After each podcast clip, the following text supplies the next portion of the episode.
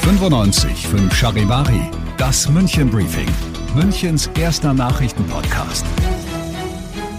Mit Christoph Kreis und diesen Themen.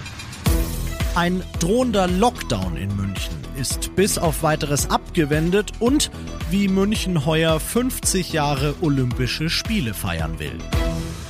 Schön, dass du bei dieser neuen Ausgabe wieder mit dabei bist. Ich erzähle dir in diesem Nachrichtenpodcast ja jeden Tag innerhalb von fünf Minuten alles, was in München heute so wichtig war. Das gibt's dann jederzeit und überall, wo es Podcasts gibt und immer um 17 und 18 Uhr hier im laufenden Programm. Allemal durchschnaufen. In den letzten Tagen ist die Münchner Inzidenz Omikron-bedingt sprunghaft angestiegen und es war eigentlich nur eine Frage der Zeit, wann sie die 1000er-Marke reißt.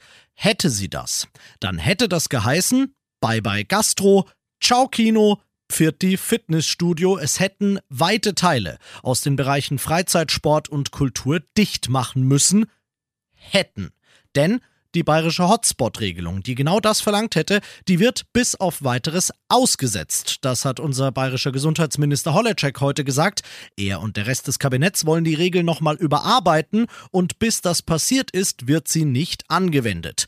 Denn die Inzidenz steigt ja wegen Omikron. Hoch ansteckend, aber, und das ist das Entscheidende, nicht so gefährlich wie die Delta-Variante zuvor. Während also die Zahl der Fälle insgesamt hochgeht, nimmt die Zahl der schlimmen Fälle, also derer, die im Krankenhaus und Worst Case auf der Intensiv landen, ab. Deshalb also selbst bei einer Tausender-Inzidenz erstmal keine regionalen Lockdowns, bis das Kabinett die Regel an Omikron angepasst hat. Das will es nächste Woche tun. Alles dazu nochmal zum Nachlesen findest du auf charivari.de. Du bist mittendrin im München Briefing und nach dem ersten großen München-Thema schauen wir doch erstmal, was Deutschland heute so in Atem gehalten hat. Und das ist die Ständige Impfkommission. Die hat sich heute doch umentschieden, was das Boostern von Kindern und Jugendlichen angeht und empfiehlt seit heute offiziell alle zwischen 12 und 17 sollten sich, sofern ihre Grundimmunisierung drei Monate oder länger her ist, doch bitte auffrischungsimpfen lassen. Das wird vor allem Karl Lauterbach gern gehört haben. Der Bundesgesundheitsminister, der predigt ja schon länger und bei jeder Gelegenheit, unabhängig vom Alter, boostern am besten jede und jeder hat er auch heute im Bundestag bei der Generaldebatte zur Gesundheitspolitik wieder getan. Und neben dem Boosteraufruf ist Lauterbach auch nochmal eine klare Meinung in Sachen Impfpflicht losgeworden. Charivari-Reporter Uli Reitinger. Eine Impfpflicht für alle hält Lauterbach für medizinisch und ethisch geboten. Grundsätzliche Kritik musste sich Lauterbach nachher kaum anhören. Nur die AfD hält die Impfung eher für schädlich und fordert, alle Beschränkungen sofort aufzuheben. Die größte Oppositionsfraktion, die Union, ist vor vor allem unzufrieden mit dem Verfahren und will, dass die Regierung einen Gesetzentwurf zur Impfpflicht vorlegt. Die aber denkt gar nicht daran, weil die Meinungen dazu in der Ampelkoalition auseinandergehen. Die Regierung will deshalb, dass die Gesetzesinitiativen von den Bundestagsabgeordneten kommen.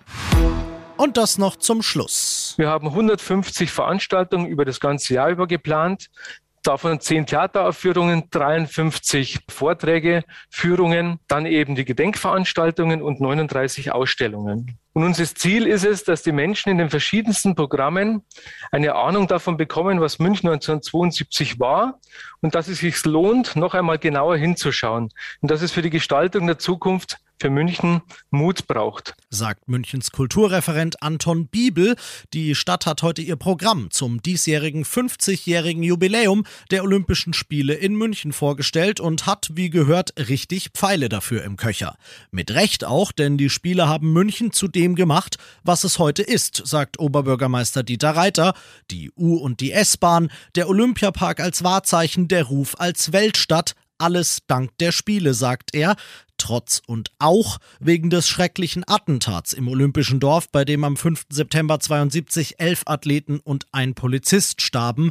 Reiter sagt, ich bin überzeugt davon, dass wir es schaffen werden, den Spagat hinzubekommen. Sowohl die positiven Effekte der Olympischen Spiele 1972 auf die Entwicklung der Stadt München, als aber auch das Gedenken an das schreckliche Attentat in einer vernünftigen Balance der Weltöffentlichkeit zu präsentieren.